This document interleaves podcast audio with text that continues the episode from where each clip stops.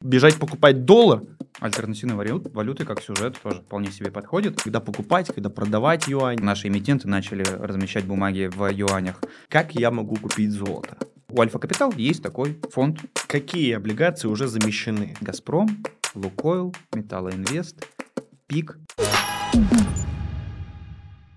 Это канал Баффет в городе. Здесь мы говорим об инвестициях и задаем вопросы профессионалам в своем деле.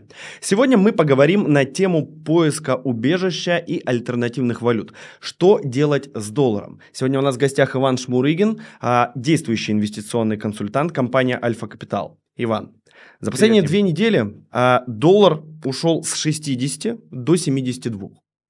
На этом балансе многие инвесторы, российские инвесторы, в том числе я, а, сидели, ждали принятия каких-то решений, думали покупать валюту, покупать пифы, покупать другие классы активов, возможно, уйти в евробанды. А находясь в каком-то привычном состоянии, да, вот этого боковика, 60-62 рубля за доллар, эти решения постоянно откладывались. Сейчас раз, одна неделя и 72. Иван, а что все-таки произошло? Какой-то фундаментального, реального объяснения, что все-таки случилось, э, действительно нет. Ситуация выглядит мистической, а, есть разные версии, разные аргументы для этих версий.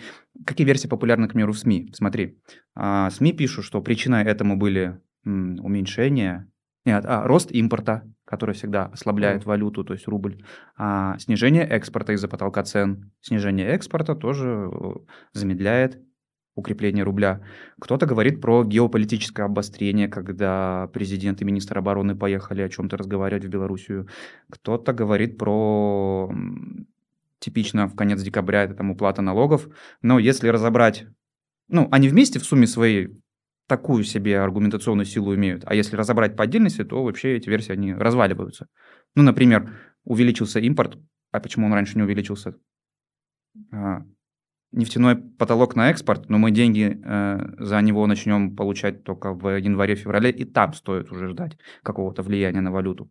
А, поездка в Белоруссию, мы ну, в состоянии специальной военной операции, мы уже продолжительное время находимся, это, в принципе, острый геополитический фактор, поэтому а, поехали, поговорили, ну, не знаю, такой себе аргумент.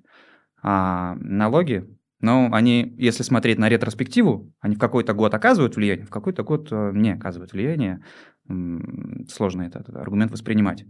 Есть конспирологическая интересная версия о том, что это какой-то очень крупный покупатель закупал валюту для какой-то там, будущей сделки. Как это работает? Сейчас а, рынок а, валютный, он тонкий, ну, то есть мало объемов на покупку, мало объемов на продажу, а когда кто-то приходит с большим объемом на покупку, он резко переставляет курс. И если посмотреть на техническую картину доллара к рубля его торгов, оно как раз ровно так и происходит. Оно боковик, боковик, бо- боковик, бух, рез- резкий спайк, потом дальше боковик, боковик, боковик. И вот так вот оно по, прям по лесенке переставлялось. Обычно это, ты знаешь, это, это такая пила, волатильность в разные стороны. Мгм. А здесь это поднялись боковик, поднялись боковик. Это версия, теория. Другая конспирологическая теория – это тот факт, что национальному расчетному депозитарию э, Бельгия и Люксембург дали лицензию на перестановку активов, и что в обмен на это мы кому-то крупному из нерезов разрешили тоже выйти. Ну а как он выйдет? Он что-то продаст, купит доллар, а если кто-то крупный, значит, он много доллара купил и ушел за рубеж. Это все теории, в реальности никто не знает. Иван, давай о том, вот что делать все-таки. Разница курсов большая за достаточно короткий промежуток времени. Что бы ты посоветовал? Э, Посмотри, подумай, прикинь э, твою э, стратегию расходов на следующий год.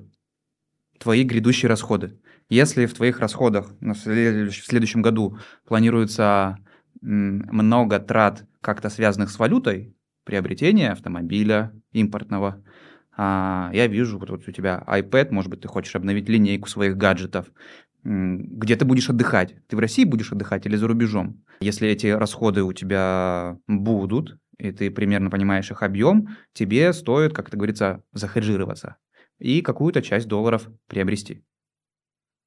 Понял тебя, остаемся в корзине, но а те, кто, как и я, на январских поедет в Шерегеш, остаемся ненадолго в рубле. Пойдем дальше. Иван, в связи с текущей ситуацией, которая сложилась, а, хранить доллары напрямую на счетах достаточно непросто. Почему? Заходишь в брокерское приложение, сразу видишь, любые сбережения в долларах небезопасны. Такой небольшой звоночек. А как можно сберегать свои денежные средства, а, приближаясь к доллару? Какая есть альтернатива? Возможно, есть другой класс активов. Угу. Ну да, я тебе предлагаю сегодня разбира... А, разобрать несколько вариантов, как можно привязаться к доллару, а, но не всегда даже быть в самом долларе. Ну, допустим, я тебе накидаю сейчас вариантов и сегодня по очереди их перечислим. Это, ну да, по-прежнему можно сидеть в бумажном долларе и где-нибудь его хранить. Можно хранить безналичный доллар. Сегодня поговорим плюсы и минусы и что это даст, а что не даст. А можно хранить безналичный юань. Почему юань, причем здесь доллар? Это обсудим. А, безналичный гонконгский доллар и арабский дирхам. А, золото для многих такой тоже понятный, простой и удобный путь. А, акции в долларах, как один из вариантов. Акции в гонконгских долларах. Ну, наверное, вместе с гонконгским долларом их и обсудим. А, сейчас, может быть, внезапно и неожиданно для кого-то. Это акции экспортеров России, ну и а, мой любимый – это еврооблигации российских эмитентов внутри российской инфраструктуры. Отлично, Вань, спасибо. Девять вот позиций ты назвал. Давай так и пойдем по порядочку. Первое. Разница наличного и безналичного кэша в долларах. Давай mm-hmm. об этом. Да.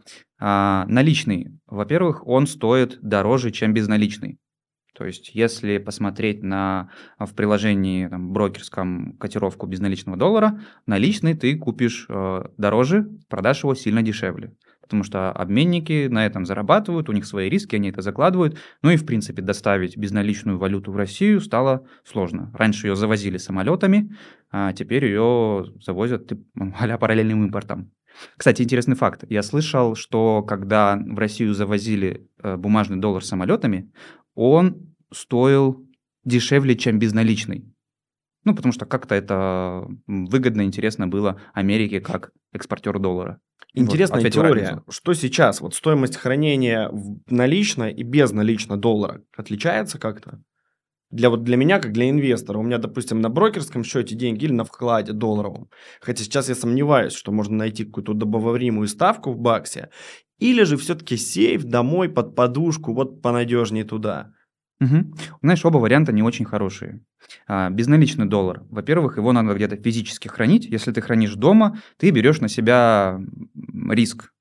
Все ну, ну, понятно, ставлю ружье у двери, если что. Да, а, и надеюсь, что, что собака не проспит. Угу. А если ты хранишь его где-то в ячейке банковской, это все, это дополнительные расходы на хранение. А в-третьих, важно записать в расходы это инфляцию мы сегодня упоминали, инфляция в Америке, она у тебя ежегодно по 7% из твоей кубышки она забирает. Забирает себе как э, спонсорство для ФРС. А, безналичный доллар. Какие у него особенности? А, от того, что он безналичный, владелец его постоянно, перманентно несет риск, что банк, где он хранится, может попасть под санкции, а, во-вторых, на уровне правительства могут быть какие-то там внезапные а, регламентирующие изменения, которые сделают хранение там не очень удобным, либо не очень выгодным. Хорошо. С наличным, безналичным долларом понятно. Есть риски, выгод немного, но появляются и возможности, да, за долларовый кэш что-то покупать. К этому вернемся. Третий, угу. Третью экспозицию ты сегодня назвал безналичный юань. По поводу возможности покупать за безналичный доллар, угу. давай э, чуть-чуть посмотрим на принцип, как работают деньги. Когда ты находишься в России, что такое деньги? Это право на будущее потребление.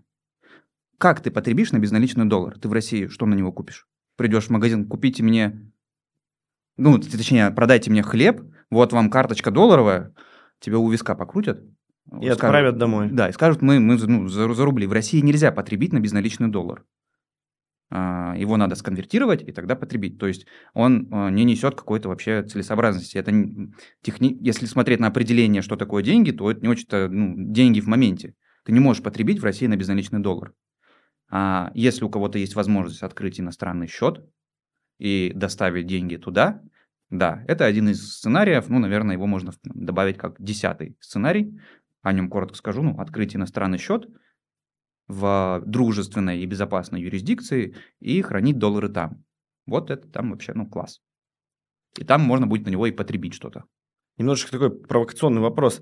А тебе не кажется, что мы сейчас медленно-медленно возвращаемся к ситуации, вот как было в Советском Союзе, когда есть доллары, где-то подпольно что-то можно покупать за эти доллары. К примеру, приобрести автомобиль с фиксой в долларе. Вот тебе говорят цену, ты принес доллар наличный отдал. Или какую-то технику. Вот тут Пожалуйста, скорее... но это не очень в рамках правового поля. Не угу. забудьте уплатить НДС и налоги со своей покупки. Понял тебя. Ладно, Иван, давай вернемся а, к нашей экспозиции. А, безналичный юань. А, каждый раз, подбирая для себя какую-то валюту в портфель, я начинаю копаться чуть-чуть в макроэкономике, да, смотреть на то, как ведет себя страна, которая имитирует эту валюту, выпускает ее, печатает. А, расскажи про юань в целом, почему этот кейс инвестиционный сейчас интересен, откуда вот такая движуха и такой интерес к этой валюте. Угу. Да, вообще, как в нашей жизни появился юань? А, во-первых, это валюта дружественной страны. Во-вторых, она достаточно привязана к доллару. Нельзя говорить, что юань привязан к доллару. Если посмотреть хотя бы на вот этот календарный год от сегодня, то там а, волатильность 15% ну, между юанем и долларом. А, поэтому нельзя говорить, что он привязан. Китай стал важным торговым партнером для нас, и мы начали с ним торговать там что-то за рубли, что-то за юань. Это классное, крутое, кстати, изменение в нашей жизни а, на уровне макроэкономики. А во-вторых, а, для Центробанка, который регулирует валюту, есть два пути. Путь первый – это чтобы твоя экономика была привлекательна для долгосрочных инвестиций, тебе нужен стабильный курс валюты. А, чтобы иностранный инвестор мог просчитать свою э, экономическую модель, если открывает бизнес в твоей стране. А, чтобы он не брал в голову в модели риск э, еще какой-то валютного риска. Китай пошел по этому пути. Вот, и ему пока продолжает э, следовать. А, ну, он зачем держит юань в коридоре? Чтобы деньги, инвестиции шли в Китай, чтобы они были более просчитываемы. Стабильная валюта – это один из поводов более охотно инвестировать в экономику страны. Тем не менее, Китай любит иногда пошалить путем ослабления своего юаня. Они с Трампом, а, у них потасовка была на эту тему, если помнишь, там в 2018 году а, торговые войны это тогда называлось. Любая страна рада свою валюту ослабить, потому что если ты экспортер, тебе классно иметь э, слабую валюту. Но при этом ты э, про второй, э, про вторую, который конец этой палки, палка о двух концах, ты теряешь свой экономический суверенитет. Если ты стараешься к какой-то валюте привязываться, следовать, значит, ты будешь зависеть от а, валют, денежно-кредитной политики страны к валюте, к которой ты привязываешься. Равно к ФРС ты привязываешься, если следуешь за долларом. Таким образом, у тебя в своей стране какие-то там свои вещи происходят, макроэкономика, как-то вы живете, а там в США, которая за океаном, у них инфляция, ФРС поднимает ставку, чтобы эту инфляцию потушить, он от этого доллар дорожает. Ставка – это отчасти стоимость денег, ставку поднимают, доллар дорожает, и ты вынужден на это реагировать. Ну, оказалось бы, ну, с чего бы? Ты независимая экономика? Или ты все-таки должен как бы от другого зависеть? Как, как тебя касается вообще инфляция? Это я говорю очень упрощенно. Понятно, что весь мир пока он еще глобализирует, ну, у нас глобализация, все, все друг от друга зависят, но это потеря суверенитета экономического отчасти. Об этом говорит наш центральный банк. И поэтому пока следуют пути э, свободного рубля. Вот. Каким образом? Рубль к доллару с августа по декабрь был в коридоре 60-62. Это какая-то тоже а, магия. С точки зрения особенностей э, хранения, сбережения безналичного юаня, у меня тут какая вилка? Вот я купил юань на банковском а, счете, что я с ним дальше могу делать? Ну, до 4% широкими мазками ты можешь получить сейчас доходность в юане, приобретая облигации российских mm. эмитентов, которые уже выпущены в юанях. Сколько выпусков уже и какие эмитенты? На память, может быть?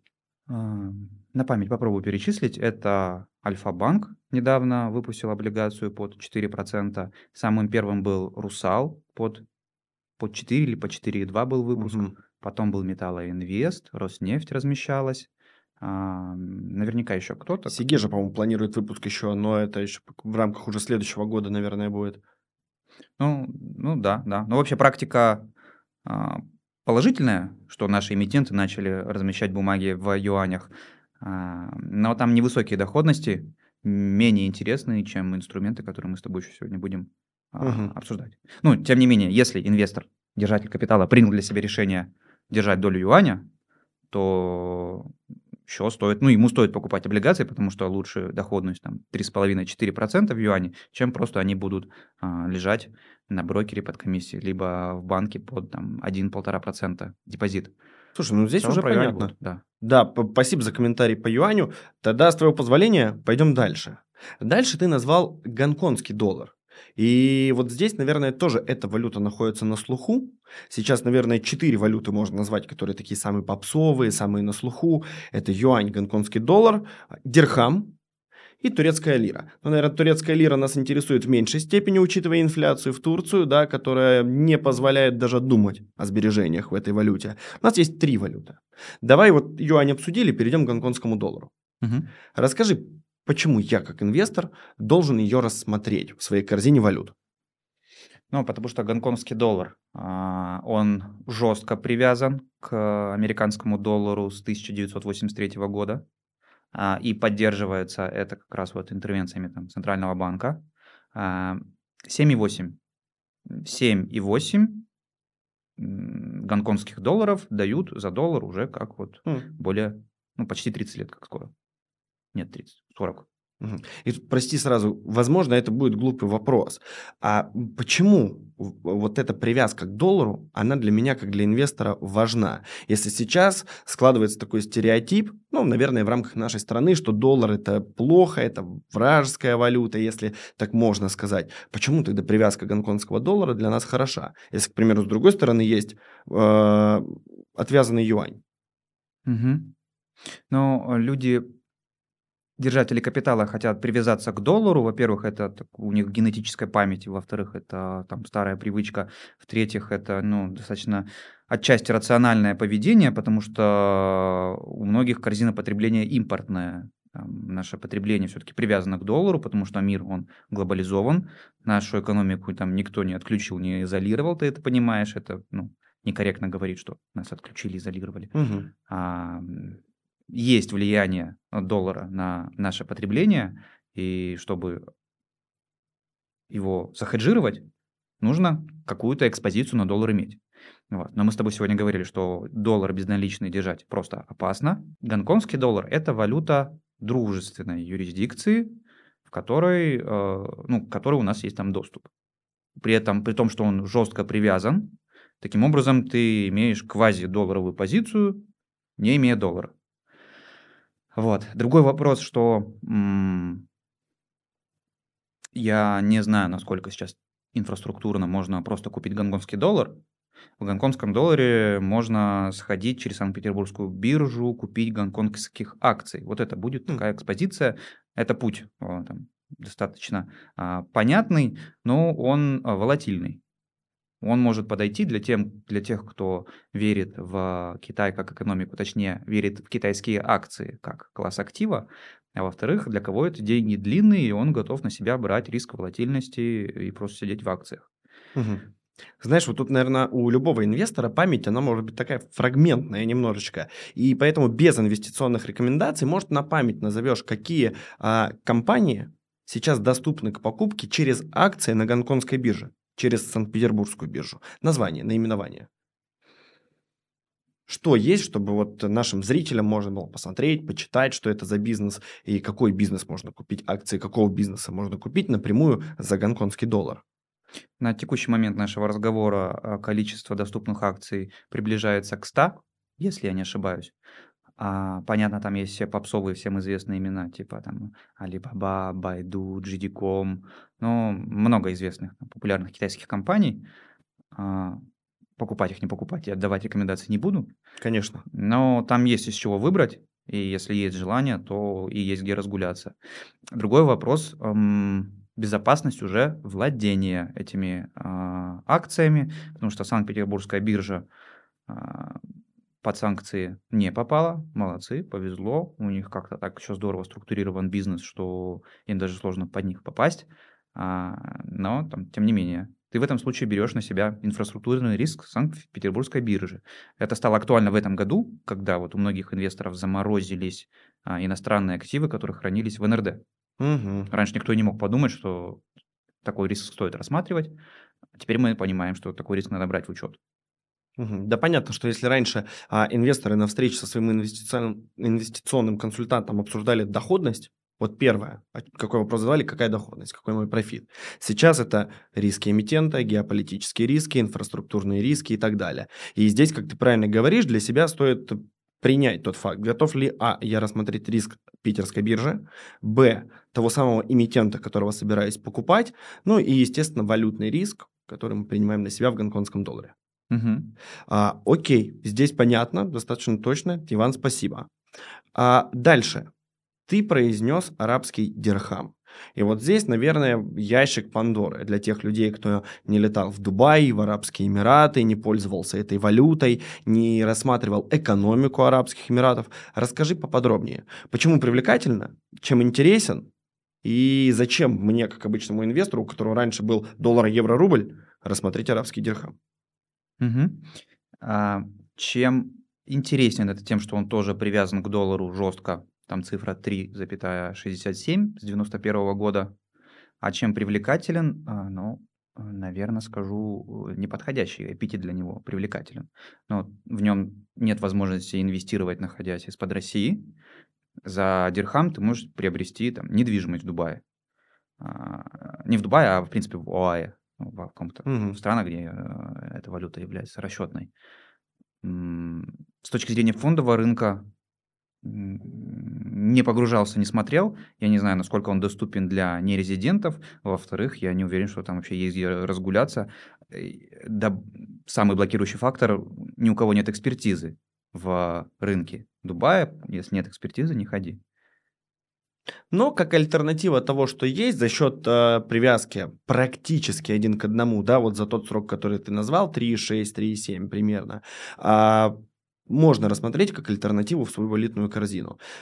Хорошая привязочка, покупаем дирхам, гонконгский доллар, юань. И вот здесь уже наша валютная корзина разнообразится, очень хорошо. Иван, спасибо, достаточно точно рассказал. И теперь хотелось бы перейти к более привычным вещам. Золото. Вокруг золота ходит очень много инвестиционных мифов. Или, возможно, не мифов, и ты мне сейчас поделишься и расскажешь всем нашим зрителям. А, Золото – это лучшая защита от инфляции. Давай. Нет, это миф абсолютно полностью. А, Золото коррелирует с инфляцией в зависимости от там, экономического цикла, либо в зависимости от э, причин этой инфляции, либо там коэффициент 0,41, Мгм. то есть он ну, меньше, чем как 50%, либо даже отрицательная корреляция золота и инфляции. Единственное, с чем коррелирует золото, так это со стоимостью доллара.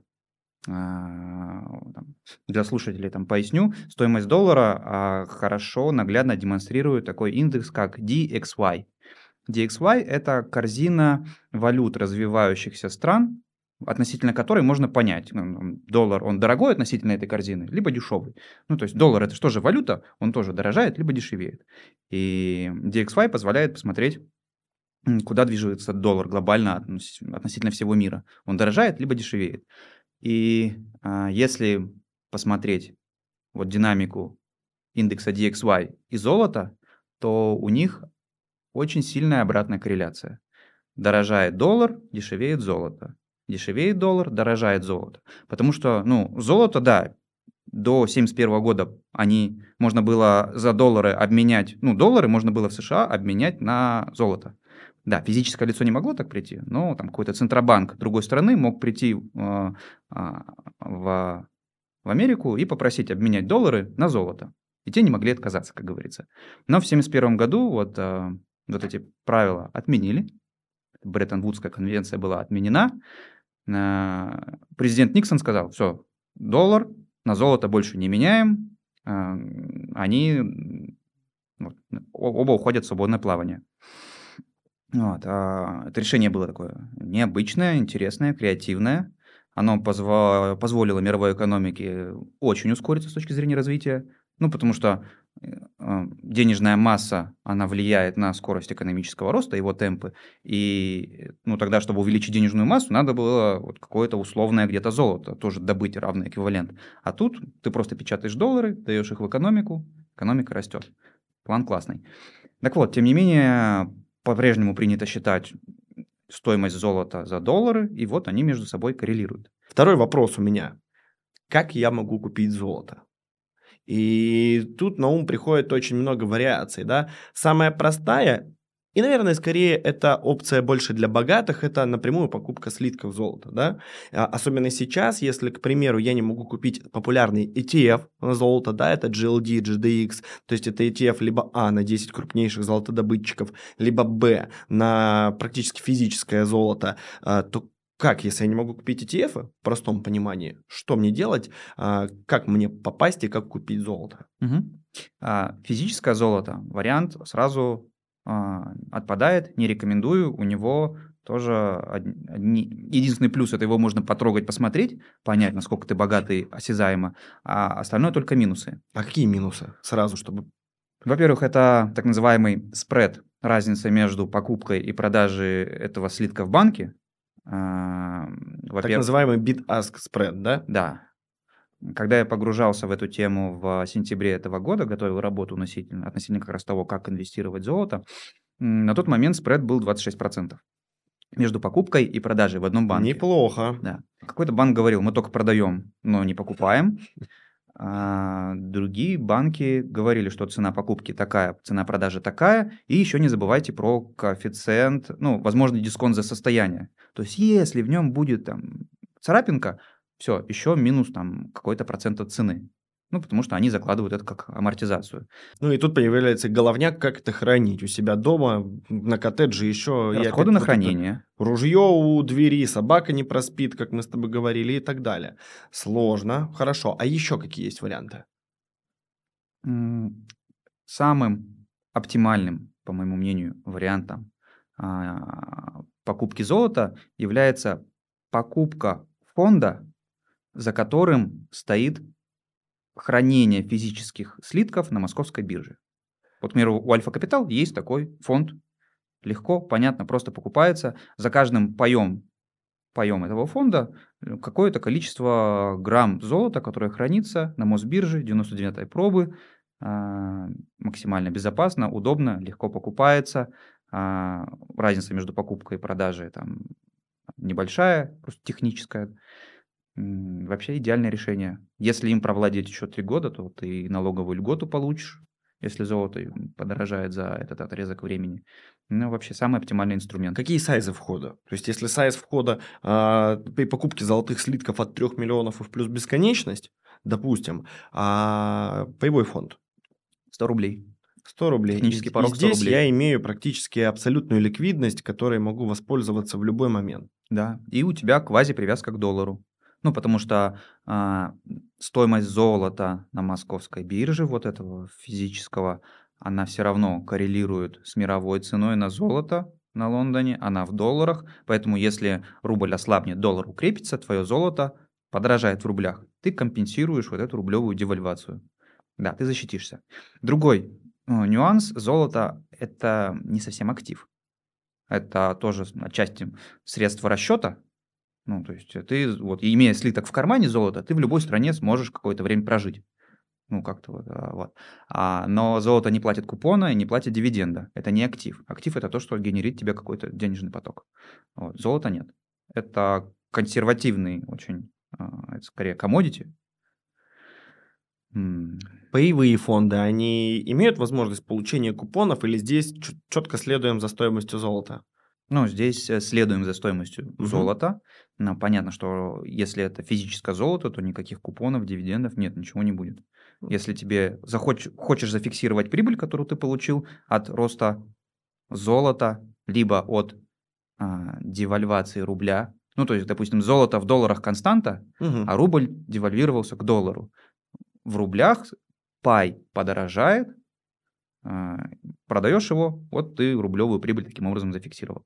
Единственный вопрос, который у меня остается. А, наверное, это больше вопрос аналитического характера. А, почему сейчас о золоте снова стали говорить? Если, к примеру, прошлый год взять, там, позапрошлый год, про золото все резко забыли, Сейчас про золото снова начинают говорить как про защитный актив, снова дают сигналы к тому, чтобы заходить через паевые инвестиционные фонды, кто-то напрямую в слитки. Что будет, давай так, в горизонте следующего года и далее, возможно, 3-5 лет. Мгм. А, Сам знаешь, будущее я не вижу, кристального шара у меня нету. Расскажу про факторы, которые могут влиять на золото в одну либо в другую сторону. А, Как я говорил, золото коррелирует со стоимостью доллара, а стоимость доллара, она коррелирует, коррелирует со, э, со ставкой ФРС. Это Центральный банк Америки, который регулирует доллар, и от того, куда он двигает ставку, зависит стоимость доллара, вот индекс DXY, а от него уже привлекательность, не привлекательность, а стоимость самого золота. Так вот, а, сейчас ФРС, чтобы побороть инфляцию, ставку достаточно резко задрал. 4,5 на текущий момент, на момент нашего общения. И на следующий год рынок закладывает, что ставка будет где-то там 5 плюс. В какой-то момент рынок начнет закладывать ожидания, что ставку будут уже снижать, чтобы ну, американский ФРС наверняка в какой-то момент захочет стимулировать экономику, он будет это делать отчасти через снижение ставки ФРС, это приведет к удешевлению доллара, а значит к росту золота в этом долларе. Ну, цепочка такая немного многоуровневая, но, надеюсь, у меня получилось все объяснить. Это первый фактор. То есть, когда рынок начнет говорить о снижении ставок, и ФРС подмигнет, скажет, да, ждите, скоро ставки могут начать снижаться. Все, доллар, э, золото начнет расти. Так, здесь Нет. окей. Да, а второе – это золото, это консервативный, а, консервативная позиция в портфеле. Какие есть аналоги, альтернативы консервативной позиции в портфеле? А, Другим самым консерв... одним из самых консервативных активов является американский госдолг, облигации казначейские, их называют US Treasuries. А, И потенциально а, держатель капитала, он всегда думает, мне что купить в портфель больше, золото или US Treasuries. Золото, оно ни купонов, ни дивидендов не дает, а, но зато волатильность у него низкая, как на одной чаше весов. На другой чаше весов, ага, US Treasuries. Из-за того, что ФРС ставку поднял сейчас, до 4,5, то короткие US Treasuries дают схожую доходность. Это тоже консервативный актив, ничего, ну, он, ну, там, кредитный рейтинг очень высокий, но это очень консер- консервативная альтернатива. И вот, он думает, ну, блин, я лучше куплю актив, у которого доходность 4. А, да, он может быть более Купоны волатиль- есть, а, логично. Ну, да. Ну, 4 годовых против комода. комода. Вот, поэтому, когда ставки высокие, то инвесторы делают выбор в пользу трежерис. Вот. Когда ФРС начнет давать сигналы рынку о том, что ставки скоро будут снижаться, а, начнут снижаться и доходности по трежерис, а значит, они будут менее привлекательны в сравнении с золотом. И держатель капитала будет думать, блин, ладно, куплю лучше золото, оно менее волатильно, очень ликвидно, потому что ну, по трежерям доходность, ну, 2,5, к примеру, доходность снизится до 2,5, он, он скажет, ну, 2,5 мне не очень интересно, я лучше в золоте посижу, оно как надежнее. Вот эти два фактора могут в будущем повлиять на рост стоимости золота. Подрезюмирую. Первое – это сигналы от ФРС. Так скажем, вот как только ФРС начинает подмигивать, бежим, идем в золото. Второе – это бегство ликвидности. Из привычного консервативного актива на высоких ставках, такого как US Treasuries, в золото при сужении этого спреда доходности. И ну, в тот момент, когда Treasuries просто не дает должной доходности, люди идут в золото. Окей? Иван, Надеюсь, спасибо. не запутал. Нет, не запутал, все понятно. В комментариях посмотрим, а, поняли ли наши инвесторы, что происходит, да, какие а, закономерности нужно отслеживать. Кстати говоря, обязательно пишите в комментариях, если какие-то вопросы остаются непонятными. Мы с Иваном с удовольствием подключимся к разбору и где-то сможем подсказать. Давай пойдем дальше. А, дальше в нашей экспозиции на сегодняшний диалог ты называл акции в гонконгском долларе, ты называл и еще несколько акций, которые можно приобрести в э, разных валютах. Э, долларовые акции и акции в гонконгском долларе, если я не ошибаюсь. Давай вот здесь поподробнее. Ну, гонконгские акции мы обсудили. Да. Акции на Гонконге, китайские акции на гонконгской бирже. А акции в долларах а, здесь, во-первых, все тот же, который мы упоминали, инфраструктурный риск Санкт-Петербургской биржи. На него инвест, ну, его инвестор как бы берет на себя, принимает, не принимает. Но, во-вторых, это рыночный риск американских акций, а, который это тема там, отдельного, отдельного видео, отдельного ролика с отдельным экспертом. Хорошо. И еще ты меня сегодня удивил, когда назвал а, акции российских экспортеров. Да. Вот тут немножечко шок. Давай поподробнее, интересно очень стало. Угу. Ну, возьмем условного экспортера, который качает нефть, добывает газ. А его... давай в реальных примерах, в российских. Пожалуйста, веер. Ну, давай Лукойл. Да. Лукойл качает нефть и продает ее на внутреннем рынке и за рубеж. А продает он ее за доллары пока что. Каким-то сейчас э, в Китае он, может быть, он уже продает ее за юани. На Запад, условный покупатель на Западе, он покупает нефть за доллары. Ну, равно Лукойл покупает, э, Лукойл получает доллары, все, на свой счет. А, чем, ну, а зарплаты Лукойл платит в рублях, налоги Лукойл платит в рублях, а, капекс у него, капекс это какие-то расходы большие, единоразовые, а, тоже в рублях.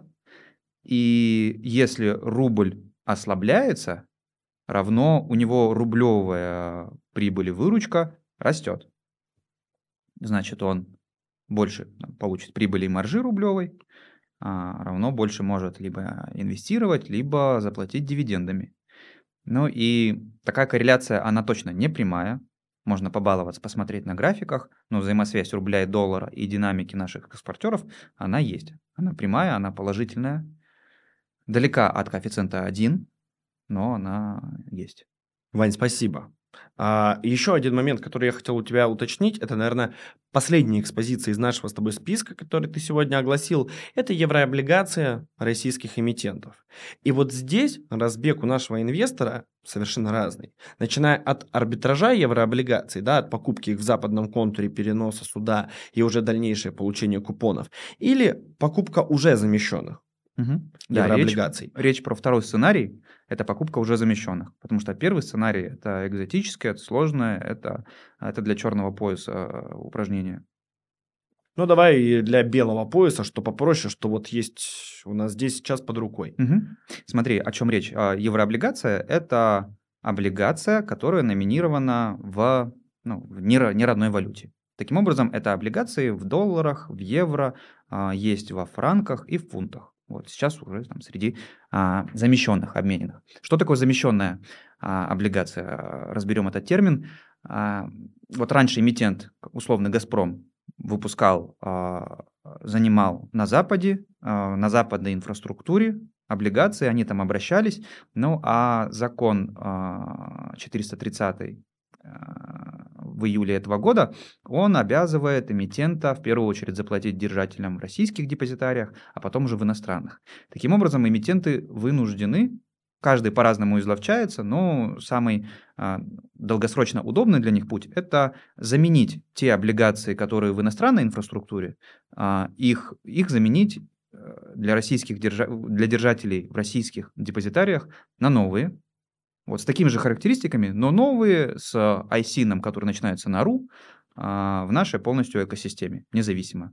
Так вот, что это дает держателю такой облигации? Во-первых, он держит долларовый актив, а, и раз это еврооблигации, как я говорил, они в долларах, в евро, то это актив, номинированный в долларах, в евро, ну, то есть какую купишь, такого, к такой у тебя привязка и будет. Все, у тебя валютная экспозиция, равно ты захеджирован от девальвации рубля.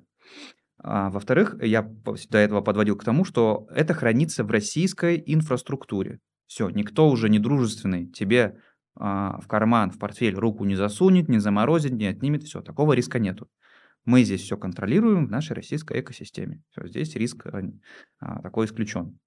А, в-третьих, особенность.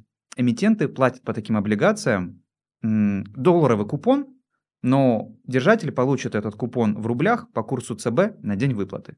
Это тоже такая особенность, которая позволяет исключить любые возможные приключения с движением долларов внутри России. А в-третьих, большинство эмитентов, которые уже а, обменялись, сделали замещение, это пока небольшой список, а, но большинство из них это гиганты, которые имеют, ну, если простым языком говорить, относительно безупречное кредитное качество. То есть смело можно а, покупать в портфель, если хочется привязаться к долларам, если не претендуешь на высокую доходность. Если тебя устраивает 6% годовых в долларах, пожалуйста, это твой сюжет. А Идеальный инструмент. Какие облигации уже замещены? Что вот есть, какой выбор есть сейчас на нашем российском рынке? Ну, среди эмитентов это, сейчас из головы накидаю, угу. Это «Газпром», «Лукойл», «Металлоинвест», «Пик», «Совкомфлот». На момент нашего диалога вот такие у меня эмитенты в голове. Ну и доходность в среднем 5-6 в долларах, да, в зависимости от того, естественно, в чем, в какой валюте они торгуются. В зависимости от длины, да. Угу. Ну, доходность традиционно зависит от длины кредитного качества Классика. эмитента. Да. А, ну еще и суверенный долг. Суверенный долг – это долг Министерства финансов, то есть российский госдолг, но тоже номинированный в долларах. Хм. Иван, скажи, я слышал, что вот инвестируя в российские еврооблигации, а, я могу получить какую-то налоговую льготу. Для меня, как для ушлого инвестора, это важно. Расскажи поподробнее, что за налоговая льгота, как ее получить. Угу. А, так как замещенные еврооблигации, они торгуются на бирже московской, это является а, критерием, который позволяет получить налоговую льготу, если ты провладел этой бумагой Три года. Mm. Налоговая льгота, она как считается? Вот э, провладел три года, и все, она активируется, возможность этой льготы. И за каждый год владения ты можешь 3 миллиона прибыли не облагать налогом. То есть, если 4 года держал бумагу, уже 12 миллионов, тебя прибылью можно не облагать, 15 миллионов, 5 лет 15. А, да, для кого-то это может быть прикольным, потому что купон налогом не облагается. Но есть такой важный нюанс. Те, кто в 2014 году, у кого гасились э, еврооблигации, они хорошо помнят эту боль, это налоговая валютная переоценка. В чем фишка? Условный инвестор покупал бумагу по курсу 30, бумага с доходностью 5% годовых. А бумага гасится через 10 э, лет по курсу 70. А, в долларах он получил 5% годовых, но налога у него натикало от рублевой базы очень много, и тут он скорее, ну, при такой математике, скорее всего, он не выиграл. Вот. А налоговая льгота позволяет риск а, валютной налоговой переоценки достаточно сильно нивелировать. Ну, по моим подсчетам, вот если купить на лот, лот на 200 бумаг на 12 миллионов рублей если купить облигацию, провладеть ее 3 года, то до 115 рублей за доллар ты защищен от а, налоговой переоценки. Там пусть зритель не берет в голову математику, но, в общем, достаточно а, неплохо эту историю лечит.